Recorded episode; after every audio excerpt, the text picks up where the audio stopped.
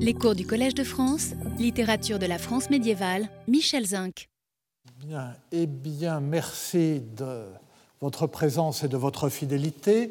Nous sommes obligés aujourd'hui de nous mettre dans l'amphithéâtre Marguerite de Navarre, qui est bien euh, un peu solennel euh, pour moi, mais enfin, euh, nous essaierons de faire avec, ou bon, je le retrouve après quelques années, et une sorte de malédiction qui cette fois-ci ne tient pas ni à mon caractère, ni à ma coquetterie, ni à tout ce qu'on peut me reprocher, fait euh, que je suis obligé, une fois de plus, de commencer par des excuses. L'an dernier, euh, j'avais commencé avec une semaine de retard sur ce qui avait été primitivement annoncé parce que j'avais une obligation dans une contrée lointaine, mais euh, sous mon autre casquette ou sous mon bicorne au, titre de l'Académie des inscriptions et belles lettres, j'étais donc au regard du Collège de France coupable. Cette fois-ci, je ne suis pas coupable, c'est euh, le Collège de France qui, euh, cédant aux grandeurs d'établissement, accueillait la semaine dernière le roi de Suède et le président de la République, de sorte que mercredi dernier, le Collège de France était fermé au public. Alors nous avons euh, prévenu tous les auditeurs que nous avons pu joindre et euh, je prie les autres de euh, bien vouloir m'en excuser et nous n'avons pas donné la raison hein, de ce retard dans l'ouverture du cours parce que cette visite d'État était un tel secret d'État, n'est-ce pas, qu'il était exclu hein, de euh, de la diffuser avant. C'était un événement de portée mondiale trop considérable. Et, euh, mais euh, donc maintenant, je peux donner la raison et je suis désolé de commencer avec une semaine de retard et donc de continuer une semaine de plus que ce qui avait été annoncé. Donc, cette année, le thème du cours est parler aux simples gens, simples gens entre guillemets, un art littéraire médiéval. Et ce titre pose deux questions. La première, naturellement, c'est de savoir qui sont les simples gens que mentionne ce titre et pourquoi l'expression se trouve entre guillemets. On a l'impression que lorsqu'on pense à cette expression simple gens, quand on l'entend, on se dit que les simples gens, ça doit être plus ou moins euh, le peuple, ceux qui appartiennent aux classes sociales inférieures, ceux qui n'ont pas euh, d'éducation. Dans ce cas-là, si c'est simplement cela, pourquoi, euh, pourquoi des guillemets Pourquoi ne pas le dire autrement? D'autre part, si c'est cela, le paradoxe de l'intitulé du cours, c'est de parler d'une littérature qui s'adresserait systématiquement aux exclus des lettres ou de supposer que l'art littéraire médiéval est un art littéraire à l'adresse de ceux qui théoriquement sont les moins bien placés pour juger d'un art littéraire, si vous voulez. Et la seconde question est de savoir ce qui permettrait de supposer que la littérature médiévale s'adresse plus aux simples gens que celle d'une autre époque, de déterminer en quoi l'art littéraire médiéval prendrait en compte la parole aux simples gens plus que ne le feraient d'autres époques. Alors, si euh, c'est cela que je veux dire, euh, c'est une hypothèse qui ne va pas de soi. Euh, le monde intellectuel et littéraire du Moyen Âge paraît particulièrement élitiste, intellectuellement et socialement. Et pire, une telle hypothèse prête au soupçon d'être infectée, si je puis dire, de tous les clichés tirés de la vision romantique d'un Moyen Âge dont l'art se confondrait avec la culture populaire. Cette vieille idée, mais enfin que je ressasse sans cesse parce que effectivement elle me tente, alors je me défends, hein, qu'il euh, y a une continuité de euh, l'art médiéval à la culture populaire, mais si on l'admet, ce qu'on a admis sans discussion, même à une époque où, à l'époque des philologues positivistes qui rejetaient le romantisme. Mais ils admettaient tout de même que cette continuité euh, existait et euh, euh, la revue Romagna, que j'ai eu l'honneur de diriger longtemps, dans ses premières années, dans les années 1870, était ouverte non seulement aux études médiévales, mais aussi aux recherches de folklore, si on veut. Et cette continuité, euh, je le répète sans cesse, vous le savez maintenant mieux que moi, le, cette continuité reposait sur l'idée que le génie de chaque peuple s'exprime dans les productions spontanées de son art, art visuel, art poétique. Et donc, à l'époque, au moment du romantisme, qui est l'époque de l'éveil des nationalités en Europe, chaque nationalité cherche à définir son identité à travers sa culture populaire, celle qui n'est pas marquée par une culture savante, celle d'une, euh, soit d'une culture dominante, soit d'un pouvoir dominant qui l'aurait recouverte, et à travers, et cherche dans cette culture populaire l'écho de ses premières manifestations de son art, où était euh, son génie.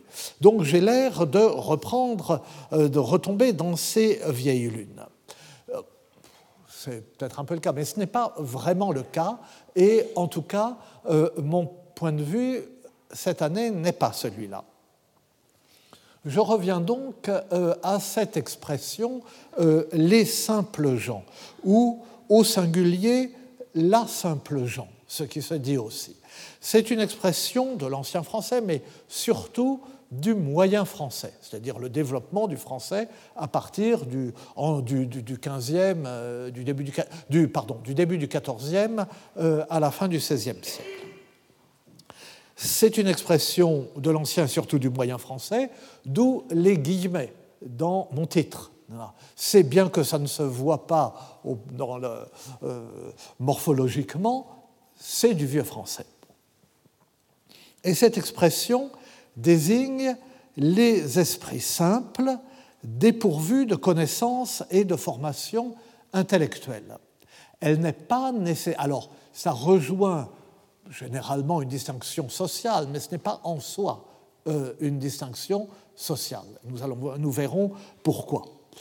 C'est une expression qui est généralement employée dans un contexte religieux et qui est souvent employée dans le contexte pédagogique du souci de la pastorale, de l'instruction religieuse. Et par exemple, il existe euh, un traité en français de la fin du XIVe siècle qui est intitulé Le doctrinal aux simples gens. Le doctrinal aux simples gens. Et ce doctrinal aux simples gens, dont nous aurons d'ailleurs peut-être l'occasion de reparler, c'est un compendium des connaissances doctrinales qu'un curé doit enseigner à ses paroissiens. Ce que les paroissiens doivent savoir. Et cela, euh, c'est donc une sorte de, remake, si je puis dire, au moins dans l'intention, euh, de euh, l'élucidarium. L'élucidarium, qui est lui de deux siècles antérieurs, qui est un traité du XIIe siècle, l'élucidarium d'Honorius Augustinensis. On a souvent longtemps dit Honorius d'Autun, mais il n'est pas, il est d'un autre Augustodonum euh, qu'Autun. Ah, probablement, euh, enfin, peut-être de Ratisbonne. En tout cas, euh, d'Honorius d'Autun euh, était un compendium des connaissances doctrinales qu'un prêtre doit posséder.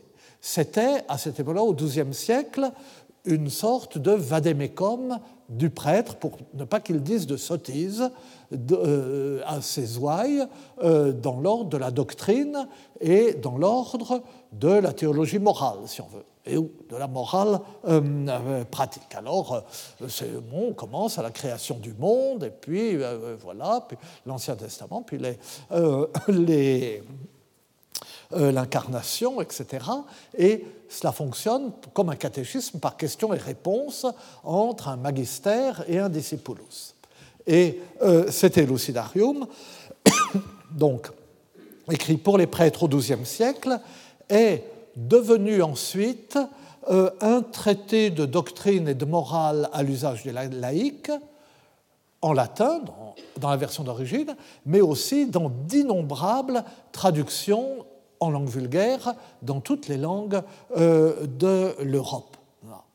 Et donc, lorsque on écrit ce doctrinal au simple genre, qui a eu infiniment moins de succès, qui n'est pas comparable vraiment à l'Elucidarium, mais euh, qui a un peu les mêmes préoccupations, on voit que on l'écrit cette fois-ci directement en français et qu'on s'adresse non pas euh, à ces prêtres, euh, c'est peu de temps après la réforme grégorienne, ils ne sont pas très bien formés, etc., qu'il s'agit de former, on considère que les prêtres, ça va, mais on s'adresse aux simples gens, ceux qui n'ont pas euh, d'éducation euh, religieuse.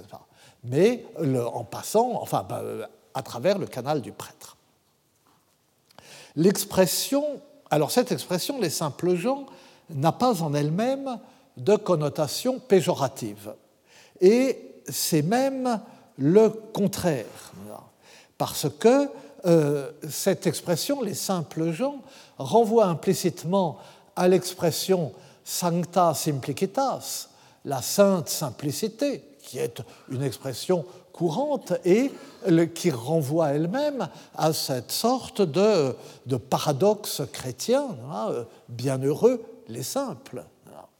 Et euh, cela renvoie implicitement, de façon plus précise, à la, euh, la parole euh, placée dans la bouche du Christ dans l'évangile de Matthieu, Matthieu 11, 25, Je te bénis, Père, Seigneur du ciel et de la terre, d'avoir caché cela aux sages et aux habiles et de l'avoir révélé aux tout petits. Donc, non seulement les, euh, euh, les ignorants iront au ciel comme les autres, non seulement ils iront au ciel avant les autres, mais en plus, ils savent quelque chose que les savants ne savent pas. Ils ont une appréhension euh, des réalités essentielles que euh, les euh, savants n'ont pas. Donc, une expression comme les simples gens, la simple gens, peut-être n'est pas péjorative. Nous verrons plus tard que simple peut l'être. Mais les simples gens, ce n'est pas péjoratif, cela peut être légèrement condescendant, mais cela peut être aussi, d'une certaine façon, valorisant. Puisqu'il y a euh, euh, au cœur de cette expression ce paradoxe fondamental du christianisme qu'en somme, le cours de cette année va traiter sur son versant littéraire. Il va voir euh, l'application littéraire. Et euh, donc j'ai euh, cité euh, cet ouvrage, Le doctrinal aux simples gens, et vous savez que le traité dont Marguerite Porrette était si fière et qui causera sa mort s'appelait Miroir des simples âmes anéanties. Vous savez, Marguerite Porrette, qui est très à la mode, enfin, si je puis dire, enfin, mode une mode modérée, n'est-ce pas C'est pas Lady Gaga, mais enfin bon. Et lorsque euh, Marguerite Porrette, donc, c'est la, la, seconde moitié du XIIIe siècle, elle est née vers 1250 et euh, elle est morte brutalement en 1310. Elle est morte brutalement euh, parce qu'elle a été brûlée. Elle avait composé ce traité, le, le Miroir des simples âmes anéanties, qui a été condamné et on a interdit à Marguerite Porrette de euh, diffuser son traité ou d'en parler, etc. Mais euh, Marguerite Porrette euh, n'a pas obéi, n'est-ce pas? Et elle trouvait qu'elle avait mission de dire ce qu'elle avait à dire. Donc après plusieurs avertissements de plus en plus sévères, hum, la sanction est tombée très sévère. Et d'autant plus que c'était, c'est le moment, le début du XIVe siècle, où les béguines commence à ne plus être euh, euh, en odeur de sainteté. Et euh, vous savez, enfin, bon, pas aller de fil en aiguille, mais enfin, les, il y avait aussi des béguins, mais plus de béguines, ce sont des personnes qui n'entrent pas réellement en religion, qui ne prononcent pas de vœux perpétuels, mais qui vivent en communauté religieuse euh, sous une sorte de règle et avec des, des, des, offices et des prières en commun, euh, etc. Et, et alors c'est un mouvement qui, comme on le sait, a eu beaucoup de succès dans le Nord, en Flandre, etc. Tout le monde connaît les béguinages de Bruges. Et ces Béguins et ces Béguines étaient d'abord dans la mouvance des cisterciens, puis au moment où les ordres mendiants ont été créés, sont passés dans la mouvance des ordres mendiants, qui étaient très bien adaptés euh, à ce type de spiritualité, mais euh, l'espèce de liberté qui leur était laissée euh, était suspecte. Le fait que ces béguines puissent quitter leur béguinage pour se marier euh, faisait ricaner. Euh, il y a des poèmes de Ruth euh, sur ce thème. Quand elle n'est pas contente, elle se marie. tantôt elle est Marthe, tantôt elle est Marie. La rime était facile, etc. Et, du coup, elles ont été en but, comme ça, à des sortes des persécutions. Le, dans sa, un des les, premiers travaux de, de Jean-Claude Schmitt, l'élève de Jacques Le Goff, ont été pour montrer qu'il y a eu, justement, de s'intéresser à ces phénomènes et pour montrer que les chasses aux sorcières à la fin du Moyen Âge ont pris la suite. Il y a eu un moment où on persécutait les béguines, puis après, euh, brusquement, on s'intéressait plus aux béguines, il y avait plein de sorcières. Enfin bon, euh, je ferme la parenthèse. Je reviens euh, au miroir des simples âmes anéanties. Donc, dans ce traité, Marguerite Porrette suggère que la simplicité de l'âme, et ce qu'elle appelle la simplicité de l'âme, c'est l'incapacité de l'âme, euh, il s'agit de l'âme en général, pas l'âme particulière des simples gens, tout, le, tout, le, monde est dans cette situation, l'incapacité de l'âme à comprendre Dieu et l'incapacité de l'âme à échapper au piège de la nature. Eh bien, cette incapacité la maintient dans l'erreur, la maintient loin de Dieu, mais c'est aussi cette simplicité, cette limite qui lui donne la capacité, cette humilité, qui lui donne la capacité d'un anéantissement mystique euh, en Dieu. Proposition qui, euh, évidemment, euh, était suspecte justement parce que cela prêtait trop à la simplicité des simples gens. Et ça ouvrait la voie à comment dire, ça pouvait leur, donner l'impression qu'ils pouvaient, par leur propre force, sans passer, même par l'Église, atteindre à une relation directe avec Dieu. Tout ce genre de proposition est toujours dangereux. Mais enfin bon. Et alors là, excusez-moi, là, je bats la campagne. Euh, si je commence dès, euh, alors que j'ai commencé depuis un quart d'heure à battre la campagne, je n'ai pas fini. Mais euh, je reviens vraiment à l'expression les simples gens. Gerson dit dans un de ses sermons français, un de ses sermons en français, qu'il qu'il en va pour tout chrétien des mystères de Dieu comme de la liturgie en latin pour les simples gens. Les simples gens ne savent pas le latin, ils ne comprennent pas ce qui se dit ou se chante, et pourtant, ils en tirent un profit spirituel, comme s'ils comprenaient un petit peu euh, quand même. Ces grandes consolations d'oïr parler de Dieu et des choses divines, et n'est pas tant perdu. J'assouais ce que, bien que, euh, ce que on n'entend pas tout, comme les simples gens oït entendent à profit le service de l'Église en latin, combien que ne l'entendent mis. Ils l'entendent au sens de euh, leur oreille en est frappée, hein, bien qu'ils ne l'entendent au sens de comprendre, qu'ils ne le comprennent pas. Bien qu'ils ne comprennent pas, euh, ils, euh, enfin, ils oïent, mais malheureusement, comme le verbe oïr a disparu, ouïr a disparu, ils louient à profit, bien qu'ils ne l'entendent pas.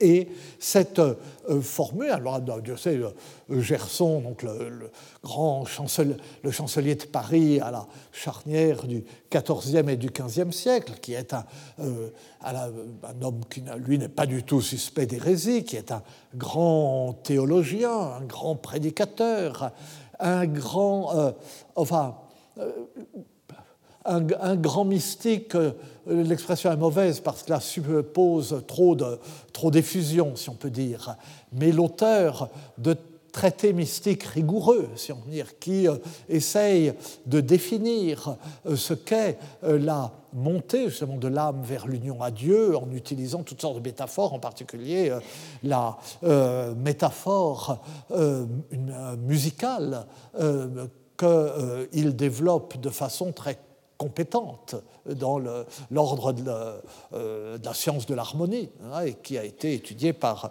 Isabelle Fabre admirablement. Donc, euh, euh, c'est un domaine qui lui est familier, il sait de quoi il parle, il sait ce qu'on peut proposer euh, aux simples gens, ce que l'âme peut atteindre. Et il trouve cette comparaison avec la liturgie, avec la liturgie latine, qui est pour nous comme une sorte de, de mise en bouche, parce que c'est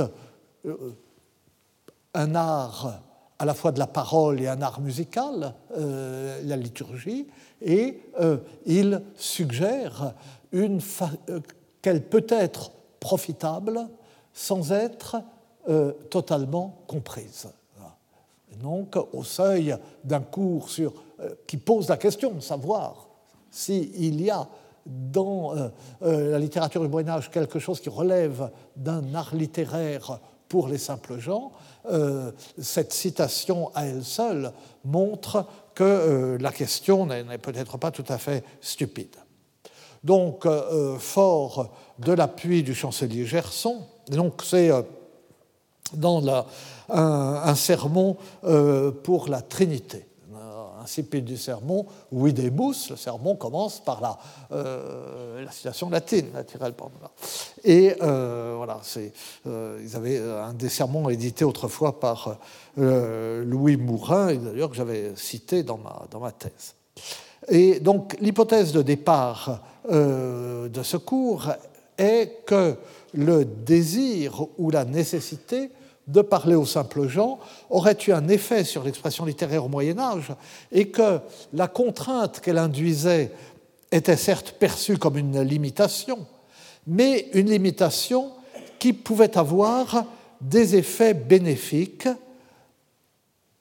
dans l'ordre littéraire comme dans l'ordre moral, où cette limitation des simples gens euh, peut être euh, quelque chose de bénéfique. Donc là est le paradoxe. Que cette proposition soit vraie quand il s'agit de littérature d'édification ou de prédication au peuple, on le croit sans peine, ça va même de soi. Mais qu'elle soit vraie de façon générale serait plus intéressant. Ce serait plus intéressant, mais ça paraît aussi plus douteux. nous parlons, encore une fois, d'une littérature qui affiche constamment son mépris des vilains une littérature qui ne cesse d'affirmer qu'elle n'est pas pour les vilains. C'est pour cela que euh, même qu'on l'a définie, d'ailleurs ce qu'elle ne ferait pas, comme une littérature courtoise, comme une littérature de cours. Et une littérature dont le versant latin est tellement féru de modèles de la latinité classique une littérature qui essaye tellement d'être savante, qui essaye tellement d'être cultivée, qui cite avec euh, euh, un aplomb pédant ses références euh, anciennes. Donc, il paraît absurde d'y chercher un art littéraire tourné vers les simples. Et pourtant, cet art littéraire existe. Il existe, nous le rencontrons, comme disait l'autre.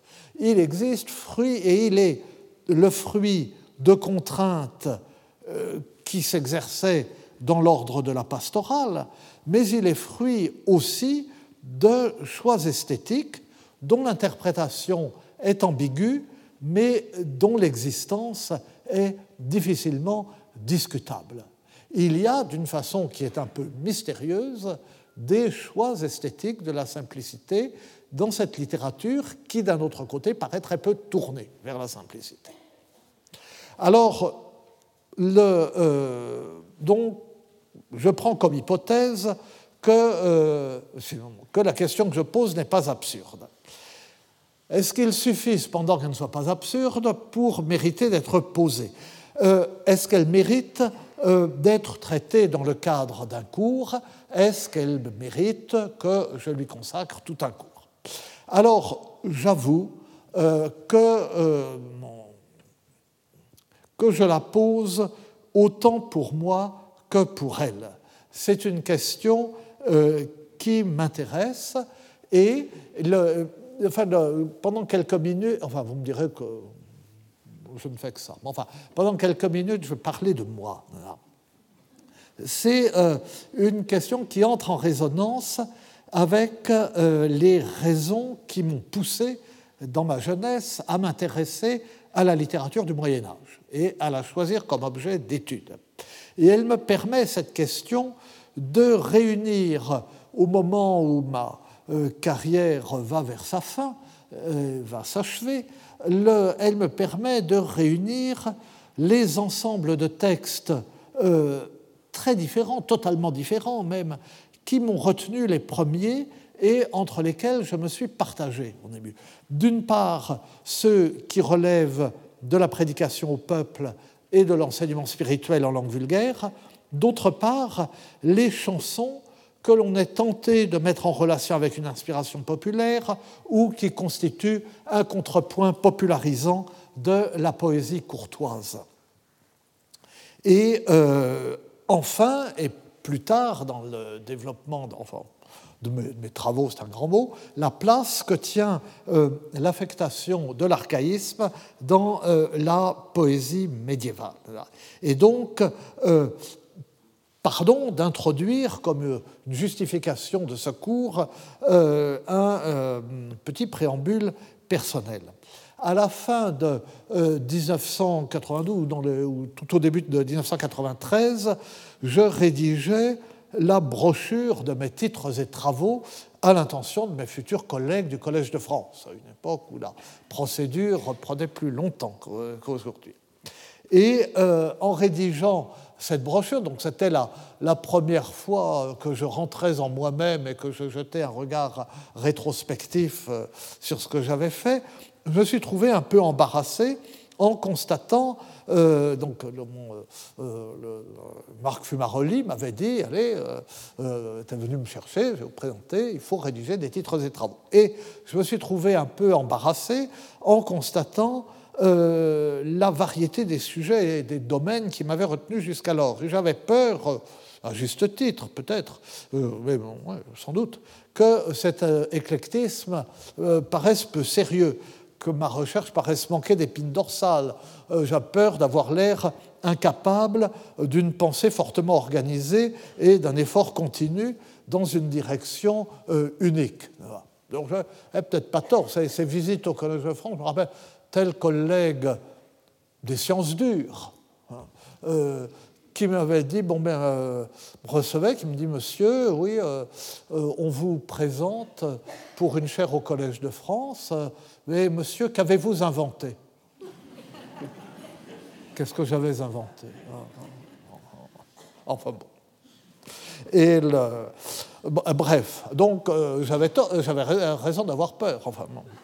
Et et donc, pour échapper à ce soupçon qui était malheureusement fondé, euh, non, pas le soupçon de n'avoir rien inventé, là, bon, ça, bon, ça fini, mais enfin, le soupçon de ne pas, euh, pas être assez cohérent, euh, j'avais, jugeais habile de commencer en ces termes. Vous voyez ce beau style et l'habileté du début d'une plaquette de titres et travaux pour au Collège de France.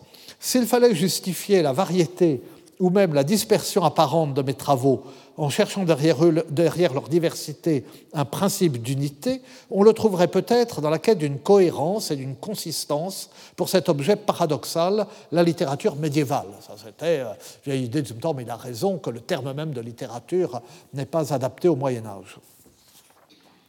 Le lyrisme non courtois et la prédication en langue vulgaire, auquel j'ai consacré presque simultanément mes premières recherches, n'ont guère de points communs. Mais se pencher sur l'un et sur l'autre suppose une tentative pour aborder la littérature à partir de ses marges, traces écrites de ce qui est par vocation orale, les chansons, rencontre de deux ordres de la culture, dans la prédication. Eh bien, 22 euh, ans plus tard, euh, il me semble que, je n'avais pas entièrement tort. Alors j'habillais un aveu fondamentalement honnête d'Oripo trop flatteur. Ça se présentait un peu trop bien les choses. Vous n'avez pas totalement tort, mais qu'appelais-je euh, les marges de la littérature Lorsque, euh, vous voyez, les marges de la littérature, c'est comme une littérature pour les simples gens. Euh, je tourne toujours, d'ailleurs. J'avais l'impression d'avoir fait des choses trop diverses, et 22 ans après, j'ai l'impression d'avoir fait toujours la même chose. Euh, j'ai l'impression de. Enfin bref. Et lorsque j'ai commencé à m'occuper de littérature médiévale, je songeais surtout à la frontière entre la culture savante et la culture populaire, ou aux traces euh, euh, d'une culture populaire dans la culture savante. Et cette distinction, culture populaire, culture savante, était alors euh, à la mode, et elle était au centre de la réflexion de Jacques Le Goff, dont, comme tous les jeunes médiévistes, je suivais le séminaire avec passion. Bah, et donc j'évoque la mémoire maintenant, euh, il a disparu depuis la fin du cours de, l'an dernier. Euh, et, donc j'essayais, avec une docilité de néophyte, à appliquer ces notions à mon petit précaré. D'où mon intérêt euh, pour la rencontre du chevalier et de la bergère euh, dans les pastourelles, qui a été le sujet de ma thèse de troisième cycle, d'où j'ai tiré mon premier livre, une rencontre autour de laquelle j'essayais de bâtir une petite construction anthropologique. Et d'où surtout le choix du sujet de, ma grande thèse, comme on disait à l'époque, ce qui a été remplacé par l'habilitation, euh, la prédication en langue romane avant 1300 c'est un sujet vraiment que j'avais choisi euh, euh, tout seul sous l'influence, en écoutant Jacques Le Goff, et que mon directeur avait accepté parce qu'il était gentil, c'était monsieur Pierre le Gentil, mais, il, mais ça ne l'enthousiasmait pas. Hein. Et, et il a peut-être raison d'ailleurs. Et j'espérais que les sermons au peuple, les sermons au peuple dans sa langue, constituerait un terrain privilégié pour rencontrer, pour étudier la rencontre des deux cultures. Culture savante du prédicateur, la culture populaire de l'auditoire, comme c'était intelligent. En fait, c'était d'une simplicité telle que ça marchait pas très bien. J'avais tort, le terrain était moins fertile euh, que je ne pensais pour des raisons euh, que j'aurais pu deviner. Et euh, en revanche, j'avais évidemment relevé dans ce travail, mais comment ne, pas le voir Ce n'était pas un grand mérite. J'avais relevé, mais sans y attacher peut-être l'importance qu'elle mérite, euh, parce que les marques stylistiques du parler aux simples gens. Le, euh, c'est, là, voir comment un prédicateur s'y prend pour qu'il y ait un reflet de son public dans son propre propos c'est quelque chose qui, aujourd'hui, euh, m'intéresse, mais euh, c'est à l'époque, j'étais peut-être trop jeune, ou, ou, pas trop jeune, ou trop bête, enfin, c'est pour avoir le sens des implications profondes d'une analyse stylistique, il faut un petit peu de bouteille. Le, mais alors ça, c'était lorsque euh, j'ai commencé, euh, tout, tout, petit. Mais en 1993, lors du premier, mon premier retour sur euh, mon parcours de médiéviste, auquel m'a contraint la rédaction de ces titres et travaux, j'avais un regard différent et une préoccupation nouvelle. Et en ce temps-là, j'étais surtout sensible à la profondeur temporelle que crée souvent artificiellement la poésie médiévale en suggérant l'ancienneté, en disant qu'elle a des sources très anciennes, que l'œuvre qu'on lit euh, eh est une, adaptation ou une continuation de quelque chose qui remonte très loin, et en créant un effet d'ancienneté à travers des effets de simplicité. L'idée que cette simplicité n'est pas spontanée, hein, euh, qu'elle n'est pas innocente, mais qu'elle est voulue.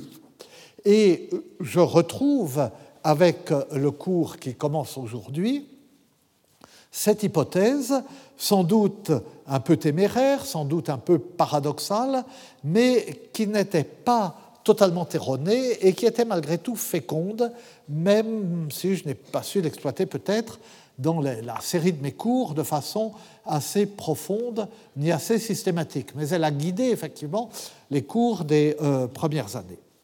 Aujourd'hui, je me rabats sur une perspective voisine, mais qui est plus conventionnelle, celle de l'inversion des valeurs dans des espaces du poétique où il est suggéré que sur le modèle évangélique, et même en poésie, les premiers sont les derniers et les simples l'emportent sur les habiles.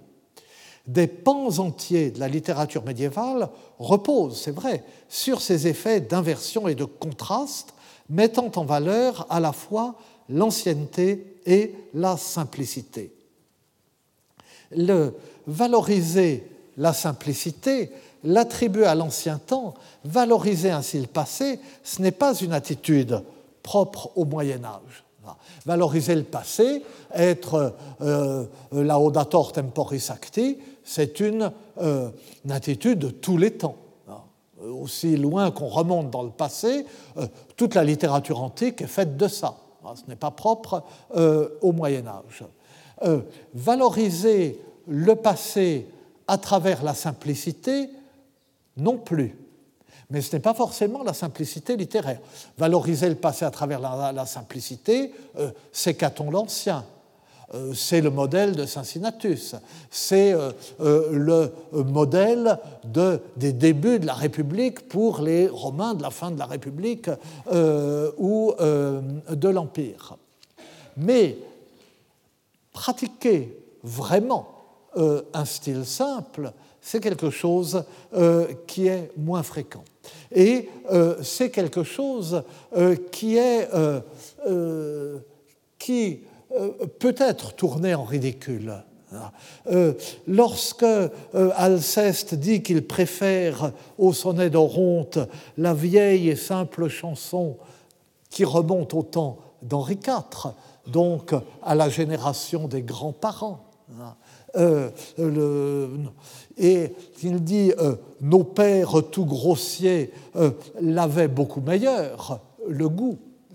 Nos pères tout grossiers avaient le goût beaucoup meilleur. Ça veut dire que cette chanson simple est supérieure parce qu'elle est simple et que le goût simple est euh, le euh, meilleur goût. Si le roi m'avait donné Paris la grande ville, euh, s'il m'eût fallu quitter l'amour de mamie. Or, Alceste, comme toujours avec bon, le, génie de Molière, a à la fois raison et tort. Il Oronte est ridicule, son sonnet est ridicule. Donc, Alceste a raison. Mais Alceste est ridicule en chantant Mamie au.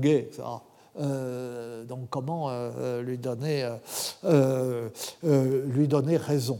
Et on voit dans ce, court passage que c'est une question qui se pose, qui se posait encore.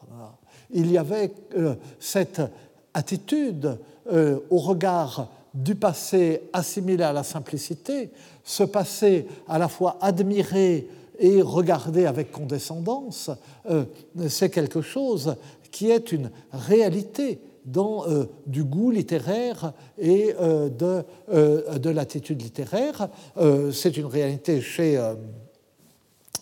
dans le misanthrope, mais le misanthrope ne fait que continuer quelque chose qu'on remarque très aisément euh, dans la littérature du Moyen Âge. Et, euh, euh, et d'ailleurs, là, je me répète, ça avait été l'objet de mon tout premier cours au printemps 95, dont j'avais tiré le petit livre Le Moyen Âge et ses chansons, ou un passé en trompe-l'œil qui indiquait cette, cette dimension, et où je parlais de cela. Bon. Mais tout cela, alors bon, euh, euh, j'ai terminé pour la, le moment narcissique, enfin si on n'a jamais terminé, on n'en a jamais terminé avec le narcissisme, enfin le, narcissisme avoué. Et tout cela ne répond pas à la question que je posais. Pourquoi, tout au début, pourquoi la littérature médiévale s'adresserait-elle plus aux simples gens que celle d'une autre époque? Pourquoi justement la littérature médiévale? Bon, nous avons vu que l'expression n'est pas péjorative, mais nous avons vu aussi que cela ne résolvait nullement le paradoxe que constitue une littérature élitiste intellectuellement et socialement qui s'adresse aux simples gens. Car en dehors de cet emploi, dans l'expression la simple gens ou les simples gens, l'adjectif simple lui-même est souvent péjoratif. Il est souvent péjoratif, mais il ne l'est pas toujours. Alors, la prise en compte de cette hésitation, j'y reviendrai, mais enfin, pas commencer par là parce que c'est un peu aride, euh, je reviendrai sur ces questions de lexique, hein, et sur le, lexique de la simplicité euh, en français et en latin, et sur ses implications. Et euh, donc, j'y reviendrai, ça nous amènera euh, et nous nous pencherons donc sur le vocabulaire euh, de la simplicité du cœur et de l'esprit. Mais il faut bien prendre en compte cette hésitation euh, pour répondre à la question pourquoi s'adresser aux simples gens. Et, et pourquoi, encore une fois, la littérature médiévale s'adresse plus aux simples, enfin, s'adresserait plus, telle plus aux simples gens, pardon de bafouiller, que celle d'une autre époque. Eh bien, effectivement, je crois qu'elle s'adresse plus aux simples gens que celles d'autres époques, parce qu'elle devait faire face à des contraintes qui lui étaient propres. Et euh, ces contraintes sont de plusieurs ordres. D'abord, les contraintes imposées par le recours aux langues parlées par les illettrés. Des langues empreinte d'une raideur simple, des langues qui ont une difficulté à exprimer l'abstraction et qui ne permettaient pas d'y transposer d'emblée euh, les raffinements euh, de la rhétorique et de l'expression littéraire latine, qui sont alors les constituants de l'art littéraire et les éléments de son enseignement.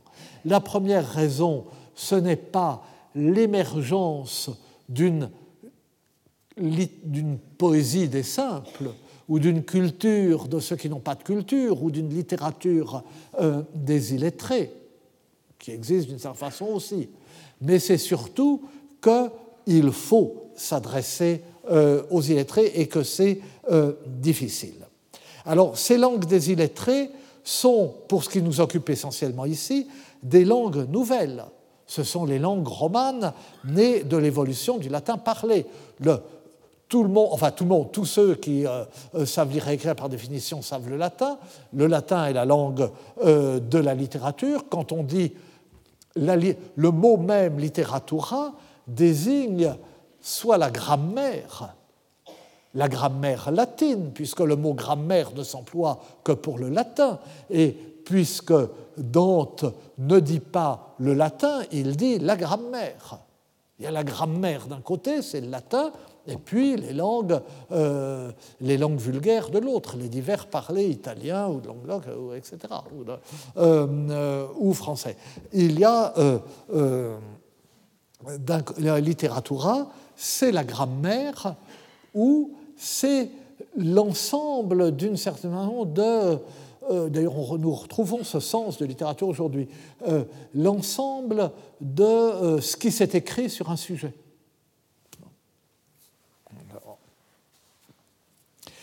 Et, euh, et donc, ça, exclut tout à fait ce qui peut se produire dans ces langues nouvelles. Et ces langues qui ne peuvent être que très concrètes et d'une certaine façon maladroites, puisque par définition, elles sont parlées euh, par des locuteurs qui ne maîtrisent pas la grammaire. C'est nous qui disons des langues nouvelles. Ah, c'est du latin. C'est du latin de ceux qui ne c'est le latin de ceux qui ne savent pas la grammaire. Nous décidons arbitrairement qu'à partir du moment où ceux qui n'ont que euh, ceux qui n'ont pas reçu d'éducation ne comprennent pas le latin officiel ou la langue des offices, comme dirait Gerson, ou, le latin classique, eh bien, c'est que la langue qu'ils parlent est une autre langue. Mais ils ne sont pas réveillés un jour en disant nous parlons, euh, nous parlons français. Il y a, c'est un continuum, naturellement. Et vraiment, ce continuum les enferme dans un mode d'expression limité au départ, simple au départ, et en particulier euh, très peu euh, apte euh, à, à, la pensée abstraite, à exprimer la pensée abstraite. Ça, c'est pour les langues romanes. Alors vous me direz, mais euh, les langues germaniques, elles, étaient anciennes, elles ne dérivent pas du latin. Elles sont aussi anciennes que le latin. Donc euh, euh, les langues germaniques, puis les langues celtiques à côté, c'est la moitié de l'Europe.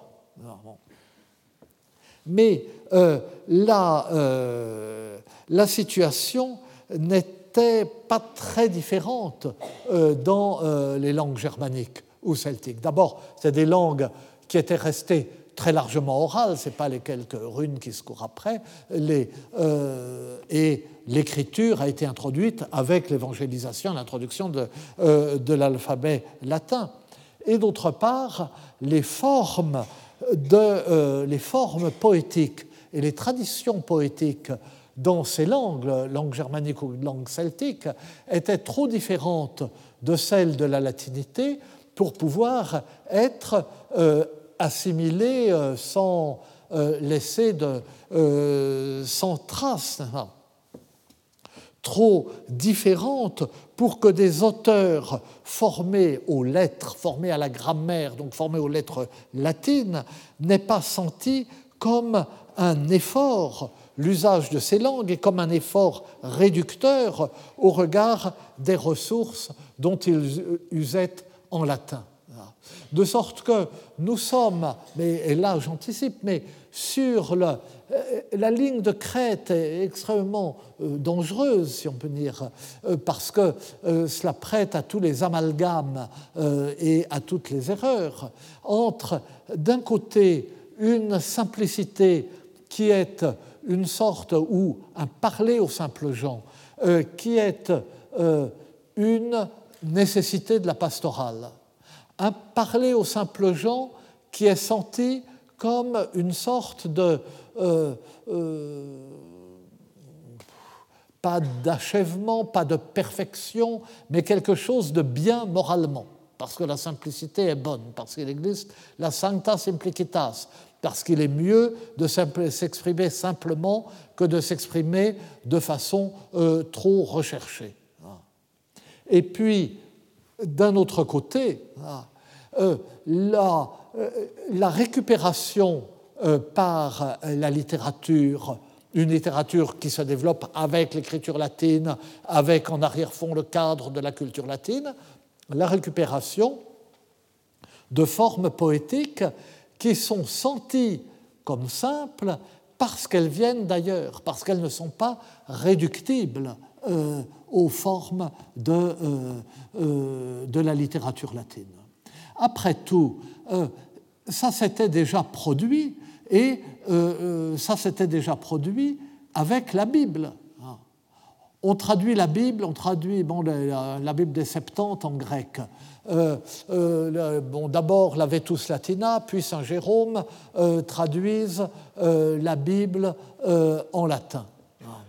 tout le monde, à commencer par Saint Jérôme lui-même, est effrayé et, sans qu'ils le disent, consternés euh, par euh, ce corpus euh, qui, si, si maladroit au regard de la perfection, de, la perfection classique ah.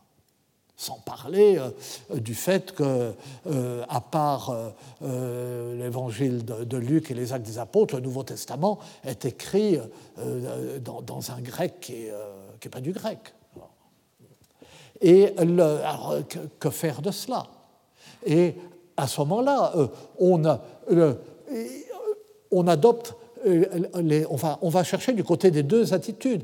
D'un côté, on dit, Saint, Jérôme d'ailleurs dit les deux, Saint Jérôme dit, mais toutes les formes littéraires euh, euh, de, enfin, de la littérature, pour lui la littérature païenne, latine, grecque, classique, toutes ces formes, on les trouve dans la Bible euh, et il s'exprime et il, et s'efforce de montrer qu'on trouve dans la Bible de l'épopée, de la tragédie, de la poésie idyllique, y a tout ce qu'on veut. Tout est dans la Bible. Et, mais c'est un effort artificiel, naturellement. Ou bien on revendique euh, la simplicité euh, du style biblique, ce qui sera la, grande tradition euh, chrétienne. Donc on avait été confronté à ça, et il me semble que mutatis mutandis, et beaucoup mutata, beaucoup mutanda, on a euh, quelque chose d'un peu analogue, mais qui n'est pas explicite de la même façon, dans l'utilisation des apports euh, germaniques ou celtiques euh, par la littérature médiévale. on essaye de les intégrer, on réécrit tout cela, et on le réécrit avec des modèles littéraires qui sont les modèles de la latinité, même si le résultat est très très différent de ce qu'on trouve dans la littérature latine? C'est un des, des, problèmes que pose euh, la littérature médiévale. Ils essayent passionnément d'écrire euh, comme la littérature latine classique, et le résultat est totalement différent, aussi bien en latin euh, que dans les langues vulgaires. Donc, d'un côté, il y a un effort d'assimilation et qui correspond à ce que fait Saint Jérôme en disant mais euh, on trouve tout euh, l'épopée, la tragédie et tout le reste euh, dans la Bible. Et d'un autre côté, il y a un effort de distanciation valorisante, si on peut dire, et c'est cet effort de distanciation valorisante qui me paraît conduire à la mise en évidence d'une sorte de simplicité poétique que l'on projette dans le passé et qu'on valorise. Ce nos pères tout grossiers l'avaient beaucoup meilleur, eh bien, euh, il est implicite dans le fait de dire euh, oui, mais euh, vous voyez, ces chansons de gestes rugueuses, elles remontent, c'est qu'elles remontent très très loin. mais ces laits bretons qui sont oubliés, je les écris, moi, etc. Et il y a euh, les, euh, donc les deux directions.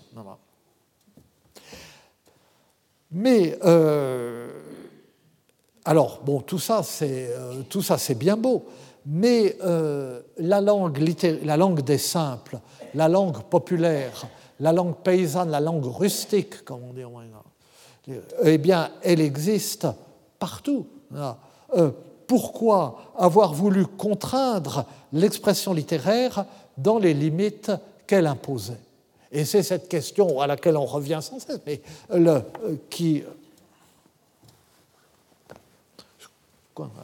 Excusez-moi, je, euh, je, coince le, pan de mon veston dans le, euh, dans le fauteuil et c'est comme ça que j'ai cassé une, une, clé USB une fois. et. Donc, euh, pourquoi euh, n'avoir pas conservé comme seule langue littéraire la grammaire? Comme cela s'est fait dans d'autres civilisations. Comme enfin, là encore, ça ne s'est jamais fait euh, tel quel. Mais enfin, on peut, il faut dire qu'il y avait le Coran, on peut dire que l'arabe littéral est a joué un rôle plus important comme, euh, euh, langue littéraire euh, au regard des formes dialectales de l'arabe que, et plus longtemps que le latin au regard des langues vernaculaires. On pourrait le dire pour le, le, sanskrit, on pourrait le dire pour le chinois classique, etc. Je crois. Hein. Mais Mais euh, dans notre civilisation, il y a eu en fait un, euh, passage très rapide, en peu de siècles, euh, aux langues vernaculaires. Pourquoi n'avoir pas conservé ou n'avoir pas conservé plus longtemps comme seule langue littéraire le latin, langue vivante, langue parlée, langue internationale, langue si commode. Hein, on pouvait, euh, on l'a gardée comme langue de la vie intellectuelle très longtemps, pendant des siècles, euh, presque euh, jusqu'au XIXe siècle, presque. Mon illustre prédécesseur, ici Joseph Bédier, Joseph Bédier, c'est pas si vieux, il était né en 1860, il est mort en, 1938 eh bien, euh, euh, il, aurait pu vivre plus longtemps si la longévité à l'époque avait été euh, celle qu'elle est aujourd'hui. Eh bien, Bédier avait encore fait sa thèse a écrit sa thèse complémentaire en latin. Les thèses complémentaires étaient en latin, pas la grande thèse, c'était déjà en français, mais la thèse complémentaire. Et le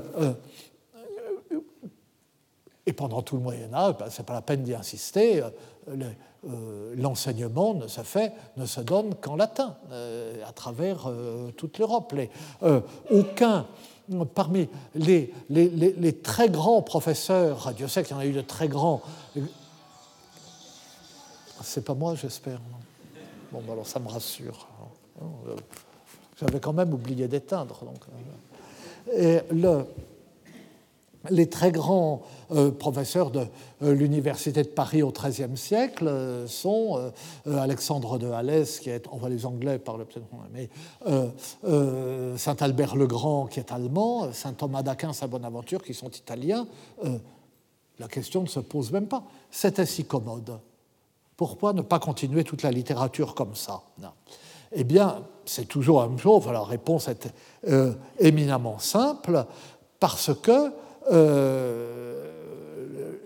parce que l'évangélisation rendait nécessaire le recours aux langues vulgaires et que l'approfondissement de l'évangélisation rendait nécessaire l'apparition de formes littéraires en langue vulgaire pour que euh, euh, l'éducation religieuse des simples gens, justement, soit articulée autour de formulations euh, qui soient à la fois euh, compréhensibles, frappantes, euh, belles d'une certaine façon, et qui est une force suffisante.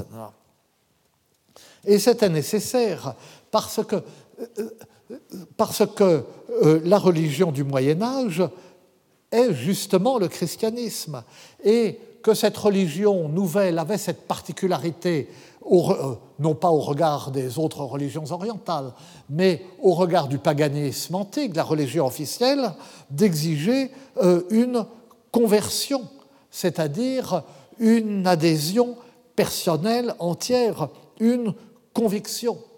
C'est une religion dans laquelle il ne suffit pas d'imposer une pratique et des rites comme dans la religion antique, comme euh, mon collègue et ami John Scheidt le montre admirablement. Euh, il faut persuader, il faut gagner les esprits et les cœurs.